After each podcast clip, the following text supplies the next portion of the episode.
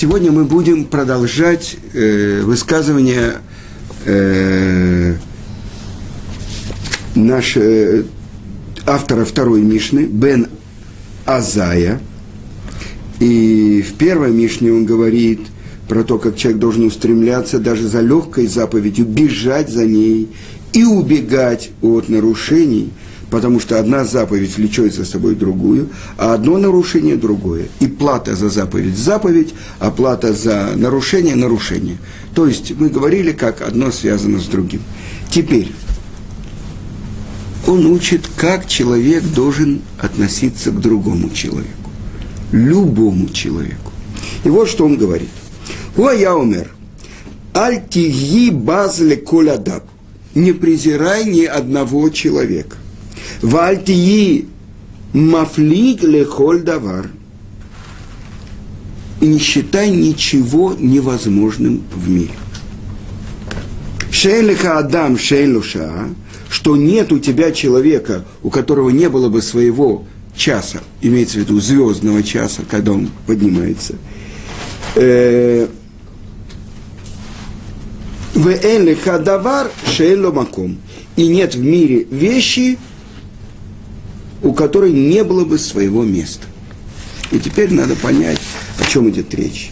И мы уже говорили, что Бен Азай, он был один из четырех самых близких, троих близких приближенных мудрецов к Раби.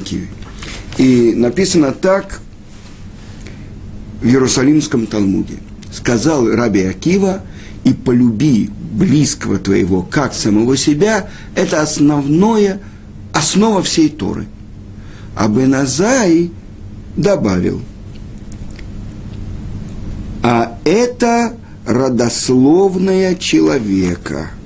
Это написано там же, где написано, что Бецелем Элоким бара там, по подобию на всесильного, сотворил их. И дальше сказано, это родословное человека. И что это значит? Он сказал, это родословное человека, это еще более великое правило. Давайте поймем, о чем идет речь, о чем у них спор между Раби Акивой и Бен Азаем. Что говорит Раби Акива? Относись к другому, как ты хочешь, чтобы относились к тебе. То, что Елель позже сформулировал, не делай другому то, что ненавистно тебе. Да? А как же Беназай говорит, это родословное человека, что это более великое правило. Что даже если человек говорит, я унижен, то пусть будут другие унижены и я проклят, пусть мой близкий будет проклят. Если ты так поступаешь, то знай, что ты оскорбляешь того, кто сотворил этого человека. Это родословное человека, то есть, как бы ты к себе не относился, ты должен научиться относиться уважительно к любому другому человеку. И, Что такое родословное? Эле Толдот Адам. Зе Сефер Толдот Адам написано так. Это книга родословия человека. Кто такой человек? Человек, который создан по подобию на Творца. Значит, правило, как основа Торы, говорит Раби Акива, что я должен видеть в другом самого себя. А Байназай говорит, нет. Даже если ты смотришь на себя плохо, ты э, унижен, ты оскорблен – не думай, что ты можешь так же вести себя по отношению к другому. Как самого себя сказано. Вы понимаете? Он говорит, нет, выше. Вы понимаете? То есть тот, кто сотворил человека, и если ты презираешь другого человека, ты презираешь того, кто его сотворил. Это то, что говорит Беназай. Понятно? Да? да?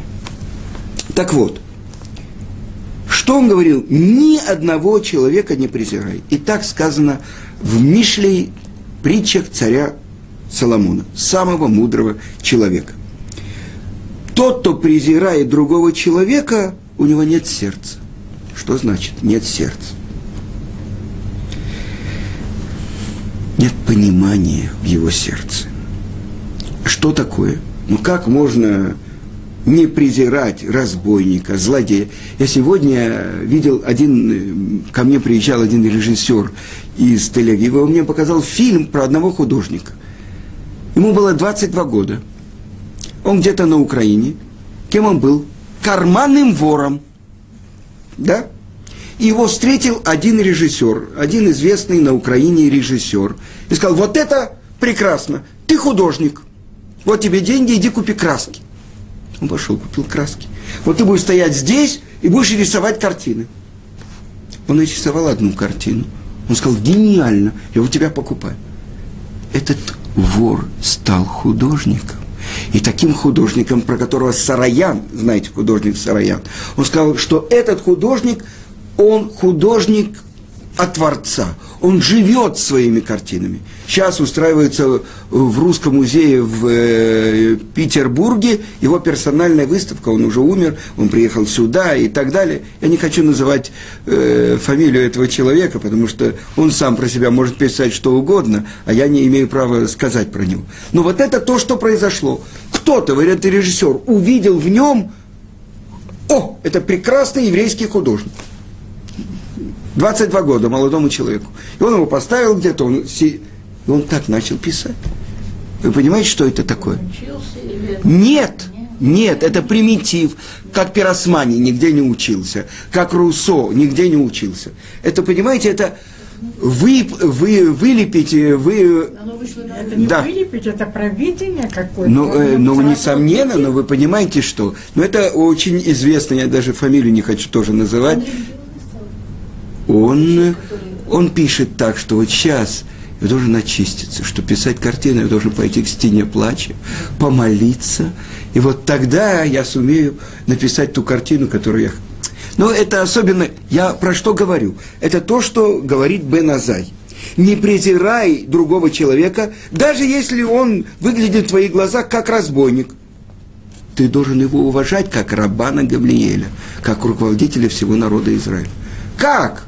Я ведь э, понимаю, вот он передо мной сделал нарушение, я выше, он ниже. Кто он такой вообще? Вы понимаете, взгляд Беназая. Почему? Дальше. Не считай лишней ни одну вещь, которая в мире. Тебе кажется что-то лишним. И это то, что Гемора говорит, э, то, что царь Давид сказал, творец. Сколько ты сотворил? Для чего эти мухи, комары, я не знаю, блохи? Зачем это все? Э, тараканы, да? э, пауки. И тогда Творец сказал, Давид, ты еще меня будешь благодарить за то, что я их сотворил. И вы все знаете историю, как он вбежал в пещеру, за ним гнался Шауль, и его... И вдруг он вошел в пещеру, и там был паук, который покрыл все паутиной. Ну, сюда он не забегал. И когда Давид вышел, он спел благодарственную песню. Еще одна вещь. Творец, я все понимаю в твоем мире, но зачем ты сотворил безумие? Спросил царь Давид. Пушкина, помните? Не дай мне Бог сойти с ума, нет лучше посох из ума, не то, чтоб разумом своим я дорожил и так далее. Ну так зачем сотворено в мире безумие? Творец сказал, Давид, ты еще у меня будешь просить об этом. И известно, что когда Давид скрывался во дворце у, сейчас прочитаю, у царя Плештим, да, сейчас прочитаю, о, у царя Гата, да, его звали Ахиш, и пришли к нему его военачальники, главы. Кто они такие были? Родные братья Галиата. И сказали, ты прикрел в своем доме того, кто убил нашего брата, дай мы его убьем. И тут Давид попросил у Творца. Ему было дано немного от безумия. Он писал на всех дверях столько-то и столько-то денег. Мне должен царь э, Гата Ахиш. И так далее, и так далее. Сказал Ахиш, у меня жена сумасшедшая, дочка сумасшедшая. Мне еще этого сумасшедшего нужно в доме выгнать его. И тогда, вы не видите, что он безумен? Да? И тогда Давид пропел, что он сказал в псалме, «Буду благословлять Творца во всякое время». 34-й псалом. То есть за все. Ну, в принципе, это действительно, это самое страшное место, которое в своей жизни я видел, я вам скажу. Я пришел в детское отделение, э, ну, такое совершенно, где были дети, ну, идиоты. То есть, и мы должны были показывать спектакли с моим другом. И мы показывали спектакль «Пиноккио Хозер Бачува».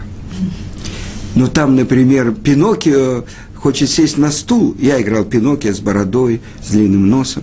Я хочу сесть на стул. Ну, так, Пиноккио не знает как, что и так далее. И вот он не может сесть на стул. И они так смеялись. Они могут сесть на стул, а вот он не может. Вот это. Но, например, там были такие, которые не могли даже муху прогнать себя. Это было очень страшно. Да? Так я вам говорю, что вот понять, Творец, зачем ты сотворил это в мире? То есть это царь Давид, дойдя до глубины, он открыл, и Творец ему открыл это. Вы понимаете? Но что это такое? Нет человека, у которого не было своего часа. И нет вещи, которая есть во всем творении, у которого не было бы своего места. Так вот, это то, что говорится. Что значит человек, у которого не было бы своего часа? Приводит пример из Танаха.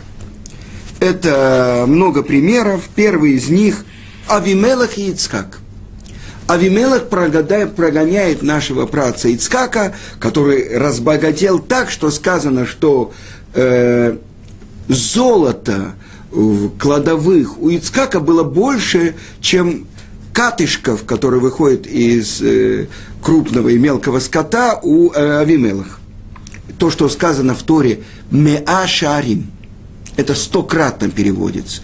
В тот год – то есть был год плохой, и земля была плохая, а у Ицкака стократно произошло э, урожай. И его э, этот Авимелок прогоняет. Потом он видит, что происходит с Ицкаком, и он приходит и просит заключить с ним союз. Что это такое? Это первый пример из Танаха. Дальше. Братья, которые продают Йосефа в рабство.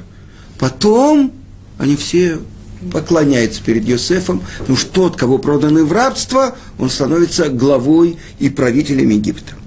Ифтах Гилади. Его прогоняют братья э, по отцу, но не по матери, потому что его мать была, ну скажем, по еврейскому закону должны быть кедушин. Без кедушин это наложница называется. Это как бы незаконорожденный сын. Они его прогоняют, а потом все важные люди Гата, дела, да, приходят и говорят, иди и воюй против наших врагов. И э, делают его царем над ними. И он становится судьей. Он защищает их, он побеждает их, и он становится судьей. И сказано, и в так в своем поколении, как Шмуль в своем. Вы понимаете? То есть, как э, меняется э, судьба человека. Так вот, это то, что сказано, что у каждого человека есть свой час. И написано в Иерусалимском Талмуде в трактате Трума. Был такой человек, э, погонщик, э, как пастух свиней, доклад – и его часто били ученики Рабана Гамлеля, чтобы он со своими свиньями не приходил к Бейтментрашу. Против них мы не можем ни молиться, ни слова Торы. Есть такой закон. Да? Против свиньи. А, чтобы свинья была свинья? Ну, чтобы глаза. Это, а, есть такое, чтобы не видели глаза. И потом этот Дуклад стал римским императором. И он хотел издать страшные законы против еврейских мудрецов – Значит, пришли к нему еврейские мудрецы. Он говорит, что вы пришли? Вы же меня гнали, вы же меня били. Мы били, то есть это вот, били кого? Пастуха, э, Дуклата, который э, был пастухом свиней, но не Дуклата, президент, э, как-то, извините, э, римского императора, законы которого мы соблюдаем. Он говорит, все равно не презирайте даже маленького э, римлянина, потому что он может стать император. Ну, Но, ну это э, серьезный вопрос. Как можно понимать? То есть, э, я понимаю, что вы говорите, все, э, но здесь что говорится, что нету человека, то есть он говорит, что может ли что-то быть невозможное. Возможно. То есть, как бы мозаль – это колесо. Написано в другом месте в Геморе, Баба Батри, что сказано так, что сын одного еврейского мудреца заболел, и он был при смерти. Потом помолились за него, и он вернулся. И спрашивает его отец, что ты там видел? И он говорит, Олам афух раити. Мир перевернутый я видел. Те, кто здесь выше всех, богачи, знатные, почитаемые люди, там они внизу. А вот эти, как бы, которых презирают, которых и гонят, и бедные и так далее, они наверху. И что сказал ему отец? Улам нахон раит. Ты правильный мир видел. Потому что мы видим только внешнюю сторону. Поэтому не презирай никакого человека. Что это значит? Ну, что этот человек может мне сделать? Я важный, я почитаемый. А кто он? Вы спрашиваете, а как можно уважать преступника? Этот спор был между Раби Мейром и его женой Брури. И он сказал, уже не могу, соседи, евреи, злодеи, я не могу, я сейчас буду молиться, чтобы Творец их убрал из мира. Она сказала, нет, неправильно ты говоришь. Царь Давид сказал по-другому, чтобы исчезли грехи из мира, а не грешники. Вы понимаете? То есть, а дальше здесь заключен очень глубокий, глубокая основа еврейского понимания. Каждый человек может в одно мгновение перевернуть все и из злодея стать праведником. И вот это то, что имеет отношение к месяцу, в котором мы находимся, это Илюль. И я хочу привести из Талмуда, из Геморы Аводазара рассказ. Про кого? Про Раби Элазара бен Дурдия. Раби? Да. Сказано так, что Реби, Раби Игуда Анаси – когда услышал про него, он заплакал. И что он сказал? Ешко неоламо бекама шаним. Есть тот, кто приобретает будущий мир за много лет. Ешко неоламо бешайхат. А есть тот, кто приобретает будущий мир за один час, за одно мгновение. И все знают историю про раби Лазара бен Дурдия. Объясняет мораль из Праги имя его даже. Элеазар, Кели – это имя Творца. Азар – помог. Творец помог. А Дурдия, он говорит, что это такое, это осадок, который в вине. То есть Творец помог. Что вот этот вот то, что как осадок в вине, превратился, еще там осталось что-то, и превратился в вину. Что это такое? И Талмуд описывает, что был такой человек, совсем не раби, развратник, который услышал, что есть какая-то дама где-то там на островах, и чтобы до нее доплыть, нужно пройти там четыре реки, и чтобы ее почтить, да, нужно заплатить столько-то и столько-то золотых монет – он отправился в путешествие. Объясняет мораль из Праги, это с риском для жизни. Реки, бурные реки и так далее. Дальше отдал э, все то, что отдал. И вот, когда он достиг то, что он хотел, вдруг... Нет, сейчас я скажу, я ищу, как сказать красиво, э, скажем, неважно, он или она испортили воздух.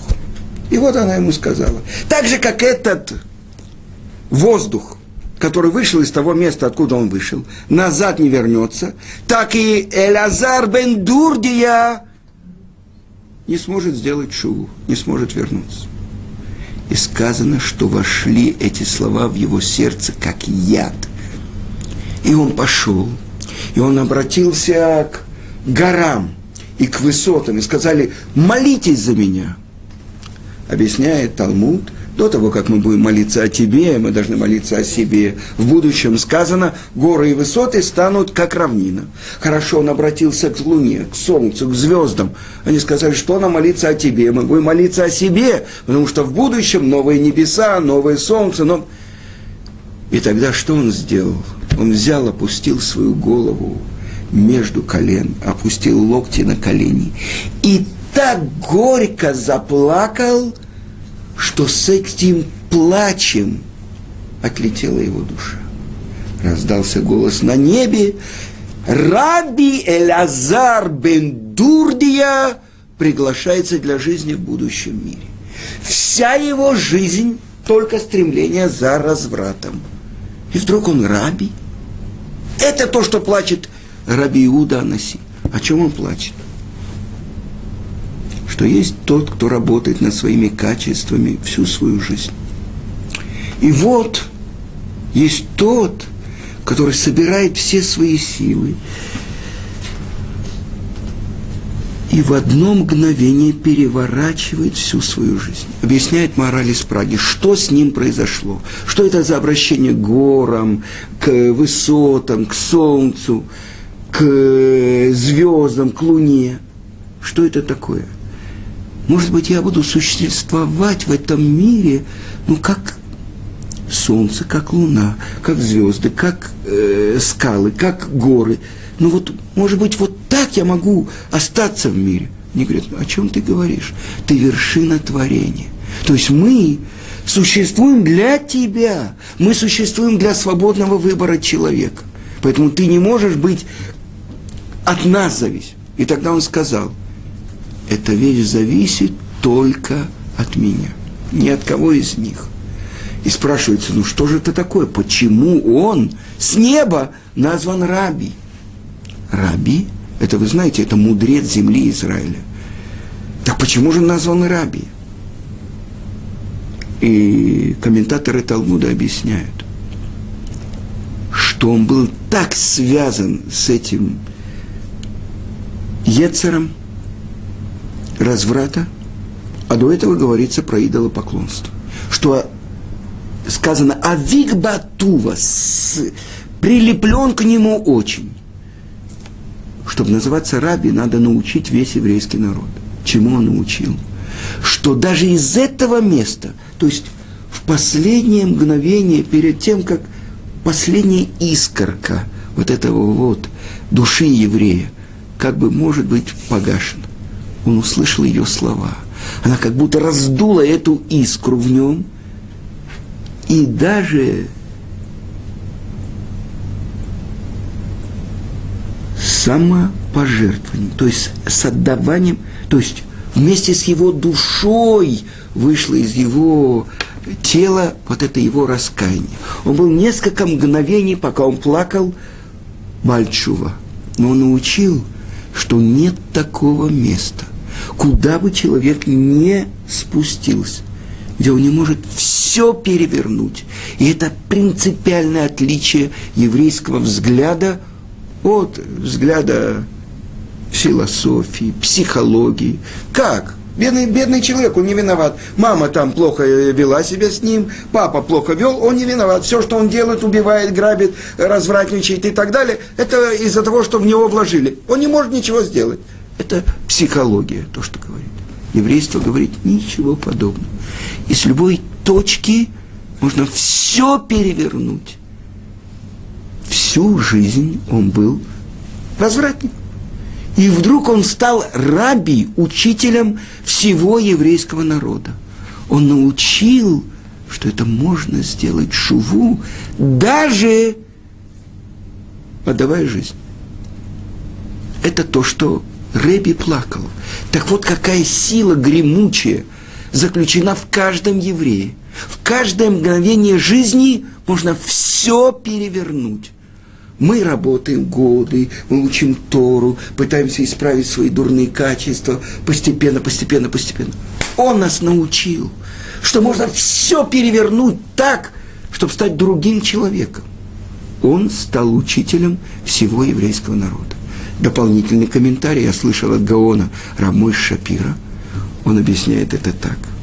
Это Гемора, а вода Зара, 17 лист – это поколение, поколение евреев учит. Он автор этого места Геморы.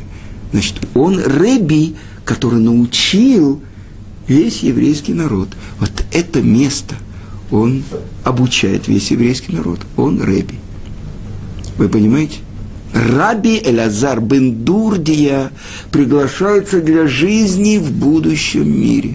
Сколько мгновений у него было в жизни, когда он был полный Бальчува, полностью раскаявшийся. Сколько он жил, 40, 50 лет, неважно. Но вот эти мгновения его жизни, это главное. То есть это главный урок всей его жизни, которому он научил весь еврейский народ. Так что здесь написано? Чтобы ты не презирал ни к одного человека. Потому что нет у тебя такого человека, у которого не было своего часа, звездного часа. И мы можем смотреть на мир и думать, ну вот этот хуже меня, вот это, конечно, хуже меня, я такой, а он такой. Что здесь говорится? Здесь говорится о том, что если я смотрю на другого выше, ставлю себя выше, то это ошибка. То есть этим я презираю кого? Не самого человека, а того, кто его сотворил. Вы понимаете, каждый человек, который находится в мире, он единственный. Это то, что эта книга родословная человека. В каждом поколении есть свои главы, есть свои преступники, есть свои сред... Но в каждом поколении есть каждый человек, у него своя роль в мире. Дальше комментаторы объясняют, что это такое, чтобы не было у, у него своего часа. Что значит в этом мире или в будущем? Здесь он э, стоит, там приходит такой, и так себя ведет, и так себя ведет. А кто сказал, в каком месте он будет в будущем мире? Вы понимаете? То, что говорил Рэби из Клойзенбурга, э, Цанзер Рэби, про Голдумейра и Бен Гуриона. Он говорит, я не знаю. Может быть, в будущем мире они будут гораздо выше меня. Может быть, они столько мецвод делают, что они, их заслуги гораздо больше, чем мои. Но в этом мире я гораздо богаче их. Я гораздо счастливее их. Почему? Потому что у меня есть шабес, у них нет. У меня есть Йомтов, у меня есть праздник, у них нет. Я не знаю счетов там. Поэтому я отношусь уважительно. Да, вы понимаете? Но здесь, несомненно, я богаче. У меня есть Тара, у меня есть молитвы, у меня есть твилин, у меня есть суббота, у меня есть праздники. У них нет, они бедные. Может быть там, так это мы не знаем счетов. Это то, что Рамбам объясняет. Мы не знаем счетов одной заповеди. Может быть, одна заповедь перевесит множество нарушений. А может быть, одно нарушение перевесит множество заповедей. Мы не знаем счетов Творца. Но как человек должен приучить себя смотреть? И это то, что мы в месяц Илюль это месяц раскаяния, месяц чувы, эти 40 дней, когда Муше в последний раз был на горе Синай, и в конце он сносит новые скрижали. Это новое дарование Торы. Когда? В Йом-Кипур. Так вот это сказано у Рамбама. Йом-Кипур прощает все нарушения человека между человеком и Творцом, между человеком и другим человеком – он не прощает, пока я не попрошу прощения и так далее. Так вот это то, что учит нас Тана Акадош, Бен Азаль, что он учит нас, ни один человек, что не был презренен в твоих, не презирай его.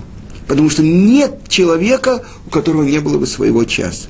И нет ничего, чтобы не имело своего места в мире. Так что у нас два определения. Зман – умакум. Зман – время. Что такое время? Оказывается, зман – зимун, приглашение.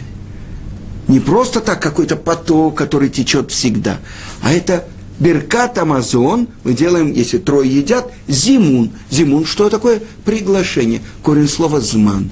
Приглашение. На что?